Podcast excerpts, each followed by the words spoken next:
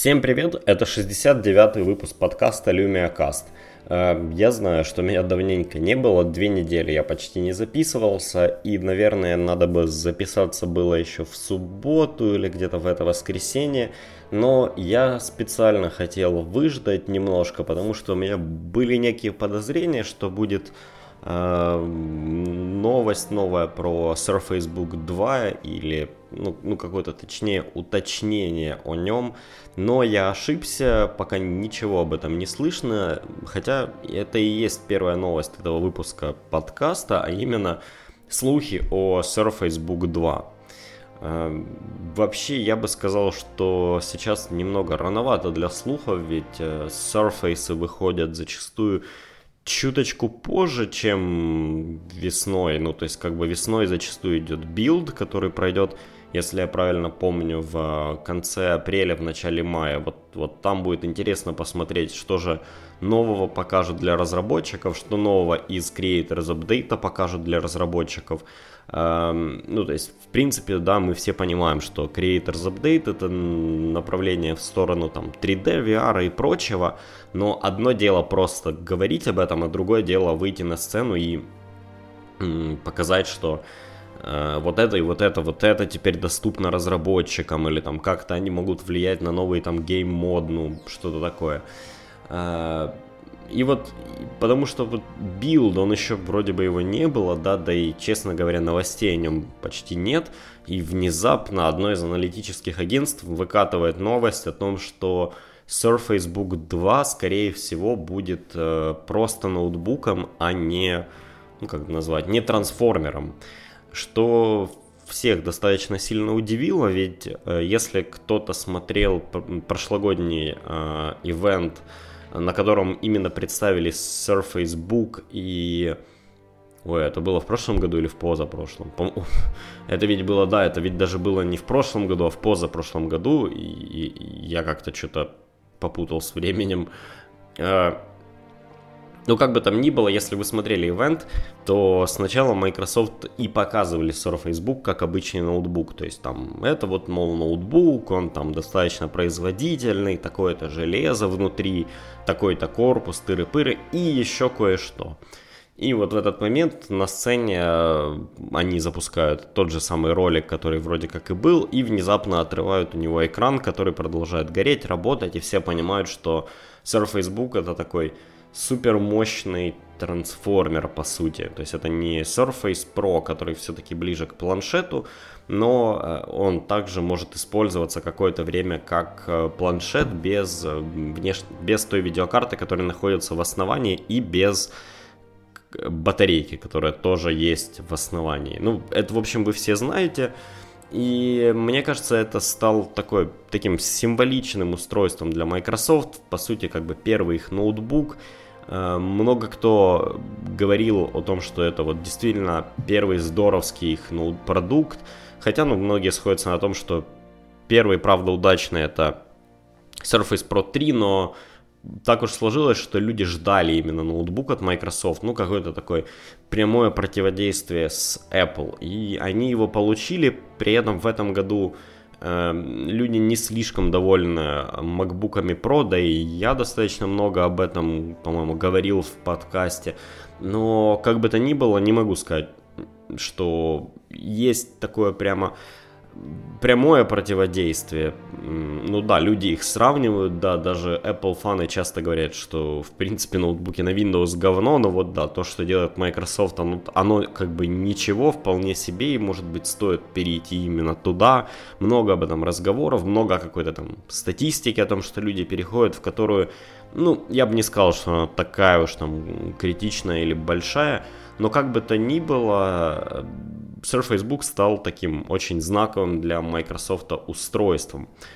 И главный вопрос возникает, а стало ли знаковым вот та особенность, а конкретно то, что вы можете оторвать э, верхнюю часть, планшетную часть от э, док-станции и использовать ее отдельно. И вот тут я бы сказал, скорее всего, нет, потому что ну, большое количество людей не пользуются Store приложениями, а, и даже если у них есть какое-то сенсорное устройство на Windows, они чаще всего просто используют э, его, ну, эту возможность, возможность тыкать в него пальцем, грубо говоря, как э, просто еще один метод ввода. Ну, как бы, когда лень тянуться за мышкой, где-то там ткнуть, или вкладку в браузере перетянуть, или еще что-то, но мало кто пользуется именно заточенным под это все дело софтом, хотя он и есть. Э, у меня, например, ну, по сути, кроме Visual Studio, нету других вот не, ну, приложений, которые бы ставились не из стора, но тут, правда, у меня Surface Pro 3, то есть это однозначно планшет, у которого можно, к которому скорее иногда можно прицепить клавиатуру. Потому когда вот ни клавиатуры, ни мышки, ничего нет, ну, и, и это не ноутбук, я пользуюсь приложениями, плюс э, э, они вполне хорошо работают с мышкой и клавиатурой, плюс эти же приложения я использую на Windows 10 Mobile. Но я скорее исключение из правила, да, и большинство людей таки было бы рады иметь Surface Book, э, блин, чуть не сказал Pro, но Surface Book, имеет Surface Book с неотстегиваемой клавиатурой, но, скажем, немножко дешевле. И это звучит очень логично. С одной стороны, мы убираем вот это вот все э, странное, сложное крепление, которое есть у Surface Book, и дырку, которая из-за него возникает, в которой забивается пыль, может не забивается, но в любом случае это какая-то дырка, я бы в рюкзак не очень хотел его класть, да, там вдруг он где-то сплюснется как-то, еще что-то, хотя я видел видео, где на нее ногами становится, и якобы она держит, но проверять бы я все равно не стал и не хотел бы. А, ну, как бы то ни было, то есть мы избавляемся от этого странного крепления, допустим, допустим, мы на этом экономим долларов 150 и выкатываем новое устройство, которая уже является таким лоб в лоб конкурентом э, MacBook. Ну, просто раньше можно как-то еще было заигрывать, что нет, это больше для тех, кто любит писать от руки, там, кто пользуется устройством и так, и эдак. Но, откровенно говоря, многие пользователи берут Surface Book и используют его, там, никогда не используют почти стилус, потому что, давайте не знаю, честно посмотрим на реальный мир, мы все почти ужасно пишем и предпочитаем печатать, когда это можно. Не знаю, ну никто не пишет почти от руки, не фотографирует и не отправляет друг дружке, все просто печатают, да. А, использовать его как планшет, такой достаточно тяжелый, с тремя часами батарейки, ну, все равно вы не возьмете эту штуку без нижней а, без основания, например, в самолет с собой. Ну, как бы, мне же не нужна клавиатура, мне чисто киношку посмотреть. Плюс кикстенда у нее нет, потому все-таки для того, чтобы ее хоть как-то поставить, допустим, и долгое, длительное время, я бы сказал, сидеть и смотреть киношку, вам все равно нужно нижнее вот это вот основание.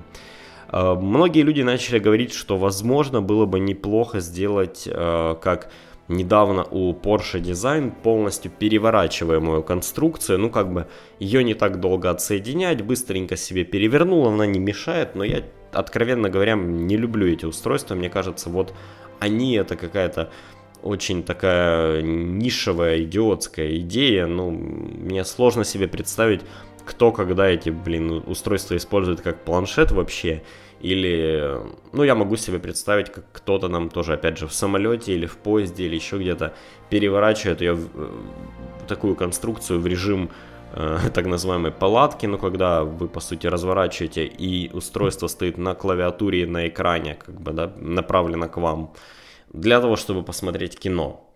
То есть стоит ли делать вот такую переворачиваемую конструкцию у Surface только для того, чтобы ну, сохранить э, сенсорную составляющую и какую-то там возможность использовать как планшет, я сомневаюсь. Все равно все будут говорить, что он там слишком тяжелый для того, чтобы его использовать как планшет, или слишком велик по сравнению даже с тем же Surface Pro ну, 4 там, или 5, который выйдет, не знаю. И будут, как мне кажется, абсолютно правы. Э, потому вроде бы как отказаться от всей этой конструкции и сделать устройство, ну скажем, на 200 долларов, 150 долларов дешевле, звучит очень адекватной идеей. И, наверное, я сам был бы рад. То есть было бы да, такое разделение. Кому нужны планшеты, ручка и все остальное, вот вам про линейка. кому нужен ноутбук, вот вам бук-линейка, да. При этом, например, в пятой, верс... в пятой версии Pro и в бук-линейке Microsoft могли бы, наверное, сделать э, USB Type-C и или же использовать свой проприетарный порт, который там уже есть, вот этот магнитный, просто как-то его улучшить, сделать, не знаю, магнитный порт версии 2.0, для того, чтобы э, можно было подключать к этим устройствам внешнюю дискретную видеокарту, ну, то есть какую-нибудь, просто как Razer Core у NVIDIA, Ой, простите, какой NVIDIA, как у Razer. То есть как Razer Core от Razer вы ставите такую большущую коробку у себя где-то под столом, там крутятся две мощные видеокарты, вы это все подключаете к своему буку или прошке и рендерите видео. Э, вот такое подраз... ну, разделение линейки мне э, казалось бы логичным, но тут есть одно но. Э, дело в том, что у Microsoft не стоит задача выдавить всех своих конкурентов с рынка и продавать больше всех. Их устройство Surface это скорее, ну как они сами часто говорят, хотя мне не очень нравится это определение, это, это как устройства, которые изобретают новые категории устройств. Ну ведь до там Surface Pro э, устройств никто не делал почти там, да, планшеты с магнитными клавиатурами, вот эти все Э, у Lenovo это жесткие клавиатуры, по-моему, у Asus там тоже свой вид крепления и так далее. Но в принципе это, ну никто этого не делал. Были нетбуки, какие-то маленькие просто 11-дюймовые ноутбуки, но именно вот планшеты на Windows с клавиатурами. И даже у Microsoft не удалось сразу да, это запустить, пока Intel не подоспели с новыми процессорами, Microsoft не ну, скажем так, не нашли правильное, эм, не нашли гармонию в характеристиках у Surface Pro 3, вот, вот это вот все. Эм, ну, то есть, если бы Microsoft хотели завоевывать рынок, прямо они бы просто взяли текущий даже Surface Book и снизили цену баксов на 300. При этом он бы стал в базовой комплектации стоить, по-моему, так он стоит 1200 долларов, базовый самый, а так бы начал стоить 900 Surface Pro 4 сделали бы баксов тоже на 150-200 дешевле, и просто никакие бы Lenovo, Asus и прочие, ну кроме игровых здоровенных ноутбуков, не, ну, не продавались бы. Э, сейчас Surface Book и Surface Pro, они стоят в, той цено, в, цено, такой, в ценовой категории топового железа, и это и есть, в принципе, топовое железо. Рядом с ними там по цене только частенько стоит Dell, ну а все остальные ниже. И люди, выбирая между... Ну, у всех в голове закрепилось мнение о том, что Surface это дорогое устройство. И если бы Microsoft хотели просто продавать эти девайсы пачками, они бы снизили цену и э, начали продавать их на большем количестве рынков. И тут уже бы либо, либо Lenovo, HP и вот этим всем ребятам пришлось бы занижать цену, чтобы опять что-то продавать, либо же, ну, потерять в каком, какую-то часть своего рынка. И тут ведь такая ситуация. Э, даже снизив цену, эти товарищи вряд ли смогут. В какой-то момент есть такой переломный момент, когда снижение цены уже не играет роли. Э, когда уже играет роль ну, качество в каком-то смысле, да. То есть, если у нас есть, например, Surface Pro 4, и вам его готовы продать за, ну, скажем, 700 долларов пускай, и есть какой-то Lenovo, который для того, чтобы соревноваться в цене, э, снизили до 600 долларов, допустим, там, или даже до 500. И казалось бы, можно выбрать Lenovo, но все прекрасно понимают, что Surface это ну, достаточно хорошая железка и качественная, и с поддержкой от самих Microsoft, да, и уже заплатить 700 долларов не кажется такой прямо ну, жуткой ценой. И тут уже начинаешь задумываться, ну 200 баксов туда-сюда, как бы, вроде бы цена достаточно велика, но в цене, ну, в смысле разница в цене, она достаточно существенна, да, но, в общем-то, вся цена не такая уже большая. Потому, мне кажется, Microsoft не станет делать Surface Book 2 обычным ноутбуком. Для них это будет значить потерю имиджа, э, ну, в каком-то смысле, да, понятно, что все издания начнут тут же писать, что э, мол, Microsoft забили на идею планшетов и так далее и тому подобное, вот сделали обычный ноутбук для конкуренции с MacBook. А, конечно же, я могу ошибаться, возможно, есть какой-то, не знаю, план у Microsoft, типа, давайте переманим тех людей, которые раньше сидели на макбуках, но они не хотят планшет. Вот сделаем для них Surface Book 2 э, как обычный ноутбук. Но опять же, повторяюсь, я не думаю, что это стратегия Microsoft и что их стратегия это подосрать своих же партнеров, вот тех же HP, Dell и прочих. Хотя, откровенно говоря, я не понимаю, почему это не их стратегия. Эм, честно говоря, смотря на то, как остальные производители часто лажают то у них там с драйверами на их же ноутбуках проблема, то они какой-то вредоносный софт поставят, то они вообще какой-то там софт ставят, который еле с этого ноутбука несчастного выпилишь, то у них какие-то идиотские дизайны клавиатуры, еще что-то. Ну вот возьмите даже Dell, которых я в последнее время хвалил, после выхода XPS 13, которые сделали неплохой XPS 15, у которых в принципе сейчас линейка ноутбуков вполне себе ничего. Э, недавно на какой-то из выставок они показывали, опять же, XPS с безумной там какой-то начинкой, с очень мощной новой NVIDIA видеокартой, вот этим всем. Ну, здорово. И что делает Dell? Они берут XPS 13, меняют у него э, механизм крепления экрана так, чтобы он стал переворачивающийся, занижают частоты процессора, чтобы эта штука дольше работала, и все ради чего? Лишь бы ради того, чтобы сделать трансформер, просто потому что какой-нибудь Гартнер говорит им, что эти устройства сейчас продаются, ну, как бы они... Э, у, не знаю, как это сказать, темпы продаж трансформеров растут, а просто ноутбуков падают. Ну так, может, просто надо нормальные ноутбуки делать за нормальную цену, а не пытаться слепить бульдога с носорогом на базе своего же ноутбука и, взяв хороший ноутбук, сделать из него чуть ну, менее хороший ноутбук, скажем так. Конечно, вы можете его купить и использовать как а, не, не трансформер, не two-in-one, или назовите как хотите, а как просто ноутбук, но все равно это ну, какая-то такая странная штука, и, откровенно говоря, они испортили тот изначальный дизайн, который у них был в XPS 13, в своем же XPS 13 2-in-1. Так что я не понимаю, почему Microsoft не хочет просто выйти на этот рынок, отжать какую-то ну, заметную его долю, а пусть эти все HP, Asus, Lenovo и прочие соревнуются там в бюджетных э, ноутбуках или там в ноутбуках ниже там 600 долларов, вот типа того.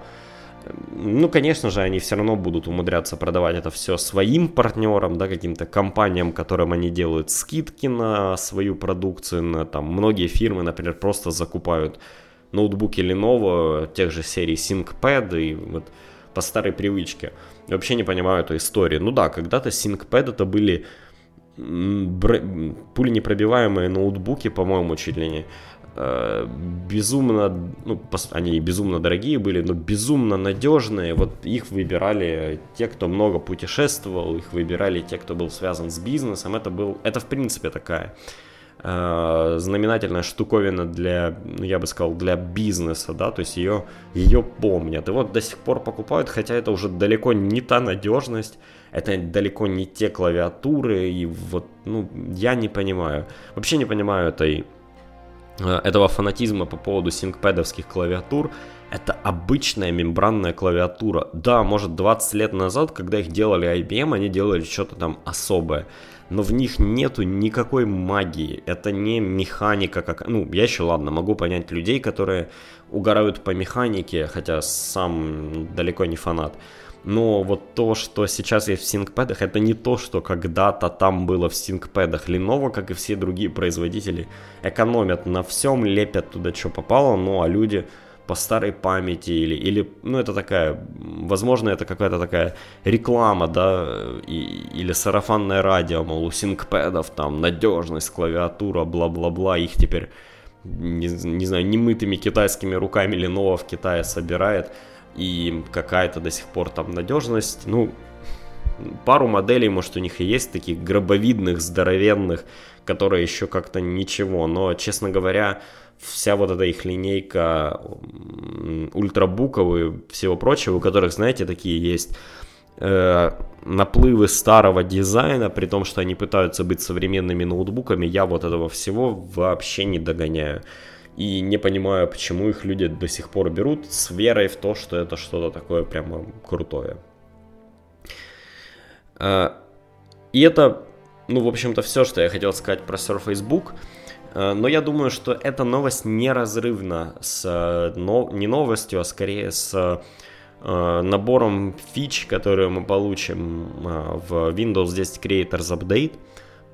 О, о многих из них мы уже знаем, но на конференции Microsoft, видимо, показывали какой-то незаконченный список, ну или то, что они сами хотели показывать, а именно как виртуальную реальность, дополненную, дополненную реальность, вот, вот это вот все. И по ходу дела продолжали работать над какими-то фичами. И сейчас, если я правильно понимаю, если вы инсайдер, вы можете поставить Creators Update. Этих видео уже достаточно много. Эм, есть очень-очень хорошее видео на Windows Central, где можно посмотреть, эм, что же реально нового там добавилось. Но я хотел бы об этом немного поговорить в подкасте, так чтобы вы были в курсе, что ли. Э, Начну я, пожалуй, с Windows и того, что поменялось визуально. Визуально немножко поменялось меню пуск. Добавили возможность группировать э, тайлы в папке, как это сделано на Windows 10 Mobile. Кстати, для меня было удив... удивительно, что Э, в меню пуск на Windows 10 можно располагать либо по 3 колонки средних тайлов, либо по 4. Я почему-то думал, что это настраивается только на Windows 10 Mobile. Совсем не подумал, что это можно как-то ну, подкрутить и использовать это у себя на Surface. Э, добавили возможность затемнения экрана в... Даже не затемнение, а скорее какого-то зажелтения экрана вечером. Кто не знает, эм, есть некое, некие исследования, которые показывают, что э, когда вы вечером, уже когда темнеет, да, вы смотрите на экран, эм, на монитор, в общем-то, на экран ноутбука, неважно, э, в планшет пыритесь или в телефон, э, то синий, по сути, цвет, который бьет вам в глаза, он сбивает немножко ваши биоритмы, и вам потом сложнее уснуть. Ну и добавив то, что вы получаете некое возбуждение от контента, который смотрите, вы увлечены чем-то, может быть, вы только что играли, в итоге это нарушает ваш сон. И одна из вещей, которые уже давно делают ребята в f.lux, кстати, советую пока вам поставить их софт, они э, с течением времени, да, в дне, они меняют цветовую гамму монитора Конечно, это все можно отключить у них, если вы работаете с графикой, вам нужно, или с фото, да, и вам нужно видеть цвета, как они есть. Но если вы просто пишете текст, вы разработчик или еще что-то такое, то мне кажется, это вполне благотворно влияет на глаза. Единственное, что в стандартных настройках оно как-то уже очень сильно желтит экран, потому я лично ставлю эти настройки на средние где-то. А, и вот эта фишка, да, желтить экран к вечеру, грубо говоря, и показывать, как он есть с утра, э, появляется в Windows 10 и Windows 10, наверное, Mobile. Я, кстати, вот не уверен, что это там есть. Как э, в свое время это появилось э, в, ну, собственно, в софте от f.lux. И кстати, я не знаю, встроено ли это в macOS, но я так понимаю, что это сейчас есть на iOS в в достаточно новых устройствах. Э, цвета, кстати, э, акцентные цвета, или как бы они там ни назывались, теперь можно выбрать любой цвет из палитры, то есть прямо туда чуть ли не э, RGB код вбить или выбрать его на Color Picker. Мне эта история не очень нравится, откровенно говоря. Ведь э, стандартные цвета подбирали таким образом, чтобы шрифты и цвет шрифтов на них везде выглядел хорошо, и чтобы они хорошо сочетались как с белой темой Windows, так и с темной, темной, э, с темной темой Windows, простите. А, И вот этот вот Color Picker, он, да, возможно, даст вам выбрать какой-то, ну, не знаю, более веселенький цвет для вашего меню пуск, но никто тогда не дает гарантии, что это все хорошо будет выглядеть э, на темном шрифте. Ну, хотя, мне кажется, если сделать толково вот это само меню выбора цвета, то просто показать на нем все комбинации, всех шрифтов и так далее, чтобы вы могли посмотреть, как же это будет не просто на своих плитках, да, а везде в системе, тогда, может быть, будет и ничего. А, Edge, браузер Edge от Microsoft, да, конечно же, они всегда говорят, что он стал еще быстрее, еще круче, и прямо чуть ли не, чуть ли не круче хрома и все такое. А, я сам пользуюсь Edge, но новые фишки этого браузера не особо относятся к серфингу, как мне кажется, помимо одной – добавили возможность сделать сворачиваемые, сворачиваемые вкладки. Работает это как? По сути, допустим, у вас открыто 3 или 4 вкладки в браузере, и вы говорите, хочу это все свернуть. Эти вкладки ужимаются и уходят в панельку слева, при этом вы можете открыть новые вкладки, продолжить с этим всем работать, и в какой-то момент открыть панельку слева и сказать, пожалуйста, восстанови вот, эти, вот этот набор вкладок. То есть вкладки, которые вы свернули, хранятся несколькими наборами, и вы таким образом можете переключаться, например, с работы на учебу или там с работы, как мы знаем, на сериальчики, хотя кто разделяет сериальчики и работу? Э, давайте будем честны. Э, как бы то ни было, я бы, ну, даже я вот сразу вижу, что я бы сделал туда, запихнул туда Visual Studio Online, Uh, и какой-нибудь, и даже так, я бы скорее всего запихнул несколько вкладок с Visual Studio Online, одной настроенной на мои текущие задачи, одной настроенной на текущий билд сервера, вот, вот как-то так.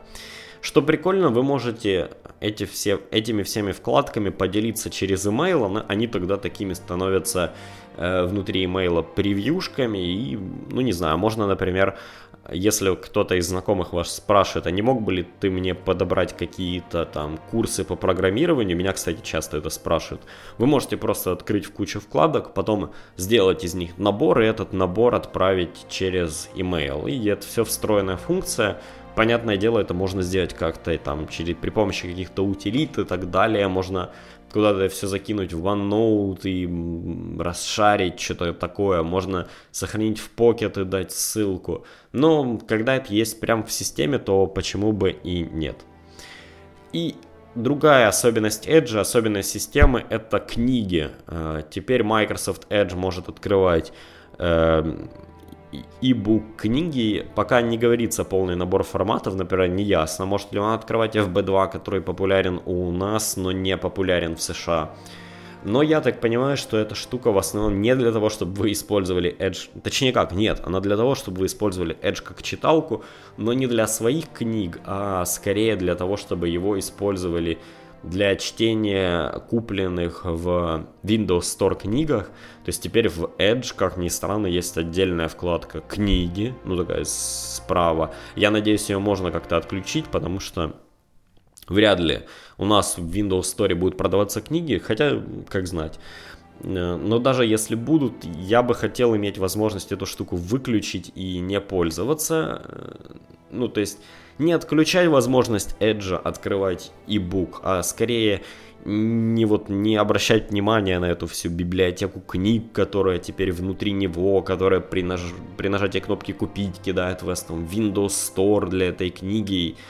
Ну, в общем-то, оно сделано не очень навязчиво, но мне кажется, запихивать это вот таким вот образом в браузер и не дать возможность эту кнопку отключать, э, ведь что мне лично нравится в Edge, это то, что его UI очень такой простой и чистый. То есть сейчас у меня на экране открыты, например, три вкладки, под ними есть, по сути, три кнопки назад, вперед и перезагрузить страницу.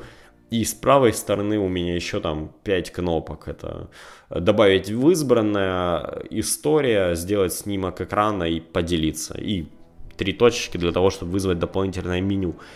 И вот к этим всем кнопкам у меня добавятся еще и книги вроде бы. Не знаю, не очень мне, честно говоря, кажется, это хорошая идея. Вот когда они с Edge, с запуском Windows 10 с Edge показывали Reading мод, вот это было круто. То есть встроенный Reading мод, на него сильно давили, сильно об этом рассказывали, хотя, честно говоря, Reading мод в Edge как бы э, противоречит приложению Reading Mode, которое тогда было на Windows 8 популярным. Ну, по сути, они взяли приложение и встроили его э, в систему через Edge. Но стоит ли вот так вот врезать книги, мне, ну я не знаю, мне кажется нет. Я думаю, можно было это сделать как-то могли бы это сделать отдельным add-ином, который вы ставите из стора. То есть вы просто ставите расширение на Edge, которое позволяет ему читать книги и вот хранить эту библиотеку. Вот это было бы клево. А, в настройках поменяли меню Wi-Fi немножко. А, добавилась настройка Xbox, а, а именно в Xbox добавили ну, то есть в Xbox вы теперь можете настраивать Game мод, вы можете настраивать все то же самое, что было раньше спрятано в приложении Xbox, настраивать то, как работает BIM, и в принципе BIM теперь часть системы.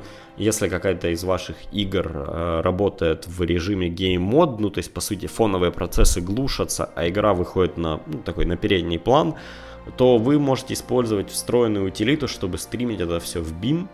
Кто не знает, BIM это такой майкрософтовский Twitch, ну, они не делали его, они его купили не так давно, и вот сейчас интегрируют в Xbox, в Windows и, ну, везде, где только могут или хотят. Э, при этом он очень хорошо работает, как мне кажется. Он, ну, такой достаточно живенький. Twitch, по-моему, чуть ли не до сих пор флеш использует, если я... Хотя я могу ошибаться, но Twitch мне никогда особо не нравился. Я, откровенно говоря, сам не люблю вообще смотреть стримы каких-то игр, но Beam, в принципе, мне нравится чуть больше, чем Twitch, и хорошо, что он теперь встроенный. Э, в Картану добавили новую функцию, которая называется «Продолжить с того места, где закончили». И теперь, если у вас несколько устройств на Windows, вы везде пользуетесь Картаной, например, э, то она покажет вам, что вы вот недавно закрыли на другом компьютере, там где-нибудь у вас был мессенджер открыт, где-нибудь почта, и предложит вам открыть с того же самого места. Я не уверен, что это работает прямо вот как с того же самого места везде. Я думаю, что разработчикам нужно будет как-то, возможно, это поддерживать, а возможно, приложение как-то хитро упаковывается и э, вы можете открыть его, ну, по крайней мере, если вы закрыли все на Windows 10, то на другом компьютере с Windows 10 открыть с того же места. Понятное дело, на Windows Phone э, эта фишка будет, но открыть x86 приложение вряд ли у вас выйдет, и я думаю, это скорее ну, более-менее удобная штука для того, чтобы вкладки в браузере вот так вот перемещать между устройствами. Вы там на одном устройстве его открыли, на втором кликнули. И, возможно, работать с Windows 10 приложениями, но, опять же, повторюсь, тут нужно смотреть, насколько хорошо оно открывает в том же самом месте. Кстати, Картана теперь э, помогает вам при начальном включении компьютера, она там что-то комментирует, а давайте сделаем это, а давайте настроим вот это. Ну, то есть после установки Windows теперь все настройки э, помогают выбрать Картана. И, кстати, мне нравится, как они переделали э, меню, которое возникает после того, как вы уже установили Windows, вот это вот настроечное меню, оно достаточно привлекательное. Что мне не очень понятно и что мне не нравится – так это тот факт, что Картана не работает на многих языках. По сути, она хорошо работает на английском, на китайском и там на паре еще языков типа французского и немецкого, наверное. Я не помню точный список. Э, но как бы то ни было, Windows продается не только там, ребята, и делать это главным помощником в установке немножко странно. Я думаю, что в странах с неподдерживаемыми языками она будет просто выключена в этот момент, и не дай бог будет включен какой-нибудь наэкранный диктор или какая-то вот эта вот древняя приблуда в замену. А, ну, мне кажется, Microsoft, раз уж вы так пушите, блин, картану, то надо бы переводить ее еще хотя бы на, ну, на пару языков. Мне кажется, это как минимум ну уж будем честны, русский. А, я думаю, что это там некие другие диалекты китайского, как минимум. Ну и, в общем, я думаю, что она должна быть хотя бы как минимум а, один к одному с Siri. И мне кажется, Google Ассистент или Google, как бы там ни было, он их обгоняет в количестве языков, на которых он работает, но, в общем, в общем, ребята, поднапрягитесь. Сразу же вы везде суете картану, то пусть, пусть она уже заговорит на русском и на других языках. Список языков, которые она знает, действительно невелик, как мне кажется. На Windows Phone Creators Update. А нет, вернемся немножко назад. Э, добавили еще Paint 3D, о котором говорили на конференции, на презентации Creators Update. То есть Paint 3D есть, и он готов, можете рисовать ужасные трехмерные картинки и кидать их в Facebook. Вот, пожалуйста. Ну а теперь Phone. Uh, в принципе, поскольку система одна и та же, у нее не очень много отличий. В Edge тоже есть книги. Uh, в Edge, по-моему, тоже можно свернуть вот таким вот образом вкладки. Cortana позволяет, как я уже сказал, продолжить с того же места, где вы закончили на Windows 10. И что мне нравится, меню немножко переделали.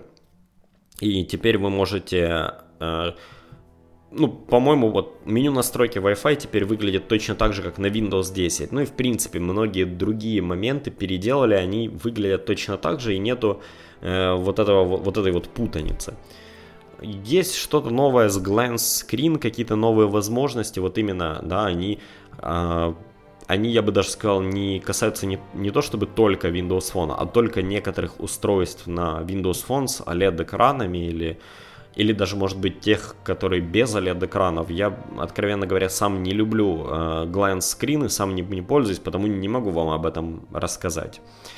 Э, но что крутого добавили, так это улучшили функцию Continuum, а именно позволили вам блокировать смартфон, не блокируя э, монитор, да, к которому вы подключены. То есть вы можете работать с большим монитором с функцией Continuum, при этом телефон лежит себе рядом заблокируемый, а не светит вот, вот это вот экраном, что было вообще безумной идеей, потому что, ну ладно, вы там подключили фоточки покликать, посмотреть э, на большом мониторе. Но если вы реально сели там пару часиков посидеть, погуглить что-то, посмотреть в браузере, покликать какие-то видосики на ютубе, вот вот вечно горящий экран слева, это как минимум странно, и это, э, ну, понятное дело, в этот момент устройство заряжается, но все равно это постоянная какая-то лишняя нагрузка на устройство. Я что-то не понимал, зачем это сделано, и это убрали. Также Microsoft позволят теперь удалять системные приложения, но это будет касаться и Windows 10, Windows 10 Mobile.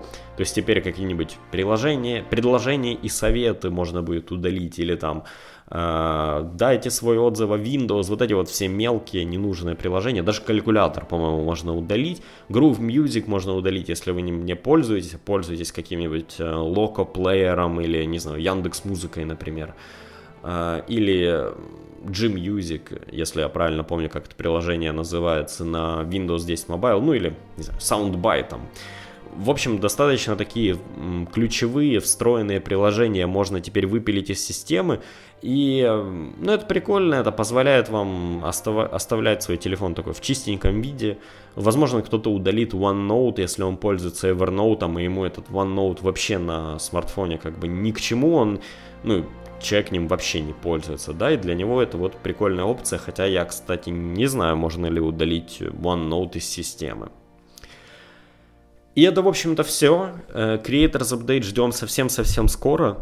Да тут, в общем-то, уже и Build не за горами. Я не знаю, будут ли они показывать Creators Update снова на Build или какие-то новые возможности для разработчиков. Но это, это было бы интересно а, посмотреть. Всем спасибо, что слушали этот подкаст. Подписывайтесь на подкаст на lumiacast.podster.fm. Также можете добавляться в телеграм-чат, где мы ну, обсуждаем какие-то новости или можете просто спросить свой вопрос. Э, чат Lumiacast. Ссылку на твиттер подкаста, ну, вы можете загуглить по Lumiacast, увидеть синенький фон с шлема мастера Чифа, и вот просто идите туда и подписывайтесь. Или подписаться на мой личный твиттер. Но как бы то ни было, все ссылки будут в описании к этому подкасту на lumiacast.podster.fm. Всем спасибо, пока.